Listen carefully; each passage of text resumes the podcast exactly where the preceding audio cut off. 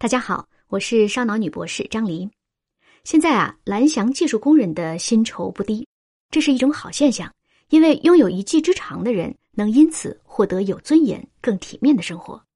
不过，不能因为蓝翔技术工人的高薪酬，就因此说脑体倒挂了，甚至让读书无用和反智主义的倾向甚嚣尘上。我之前说的脑力搬砖实验，但愿能提供一点点的证据。从理论上说，薪酬的高低是来自多个不同维度综合作用的结果。所谓高维看世界嘛，我们要站在更高维度去看待他们之间的关系。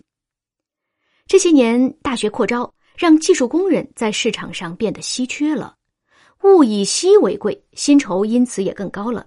这是用人单位和劳动力在买方市场和卖方市场这架天平上互相博弈的结果。既然技术工人处在卖方市场，薪酬自然就高；而大学生呢，假如净学一堆没用的，既干不了活儿，人数上又严重过剩，那也只能在买方市场上被压榨和压价。至于脑体分化的问题，则是来自另一个维度的另一家天平了。我们想象这空间是立体的、超立体的哈，在这一家天平上，脑力和体力博弈着，因为脑力劳动更累。主动选择的人就更少，变得更稀缺，劳动力价格也会更高。所以，就脑体分化这单一维度而言，结果也是鲜明的：脑力劳动更值钱。其实，我认为脑体从未真正倒挂，之所以产生了倒挂的错觉，可能是因为大家混淆了不同的维度。这就好像高考的时候要考语文、数学、英语。文科还有政治、历史，理科物理、化学等等。如果你单科非常好，并不一定能保证你考上最好的大学，因为高考是要看总分的嘛。那脑体倒挂的假象也是类似的。比如搞学术研究的人，尤其是文科，哪儿需要那么多人搞研究啊？市场上供大于求就不值钱了。但这并不意味着脑体倒挂。而是在其他维度上可能不占优势。那么，除了上述两个维度，还有其他维度吗？当然有，比如一份职业的尊严。有尊严的工作价格高，还是没尊严的工作价格高呢？大家的直觉可能是有尊严的工作价格高啊。嗯，我觉得那可能也是错觉。我们举个例子。我昨天问一个学生：“如果 CCTV 看中你了，让你去实习，但不给钱哈，你去不去？”回答说：“肯定去啊，因为嗯，还蛮骄傲的。CCTV 能看上我，让我去实习，那多牛啊！而且真能学到东西。再说，这实习经历本身也会成为将来的一种资本啊。就是因为这样的原因，很多在媒体工作的小伙伴就成了媒体民工。那这个例子是否暗示着？有尊严的工作，即使报酬低一点你也可能会接受。但反过来，如果有一些工作没尊严，甚至不合法，那么价格就必须高，否则就更没人干了，对吧？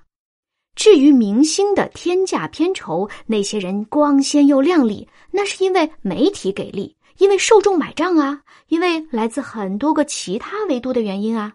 当然了，明星本身还是有不少优点的。所以最后呢，在总体上名利双收，但是如果把其他的维度统统拿掉，在其他条件都相同的情况下，一个有尊严，一个没尊严，哪一个的价格应该更高？那恐怕我们的直觉是有误判的，没尊严的也许价格反而会高一点还是拿我说过的椭圆来做个插图吧，物质。和精神之间就存在着那么一种扯来扯去、相互牵制的关系。在雨果写的《悲惨世界》中，方汀太需要钱了，于是豁出去了，把自己卖了吧。除了尊严之外，还有其他的维度，比如时间维度。长期的工作和短期的工作，哪种在单位时间内的价格更高呢？通常是短活，对吧？像我们这样的在校教师，工资其实并不高，但是因为比较稳定，低一点你也愿意。所以刚才讲的综合下来，薪酬是一个高维度的问题，而且绝不只是我刚才提到的那几个维度而已。那么，这一道关于公平的计算题是否会因此变得无比复杂呢？理论上说是这样的，不过呢，现实中有两种非常好用的机制。一是市场，市场就是一只无形的手，通常情况下都会让劳动力的价格趋向于真实价格。至于明星的天价嘛，我们找机会再说吧，这个不是一两句话能说清楚的。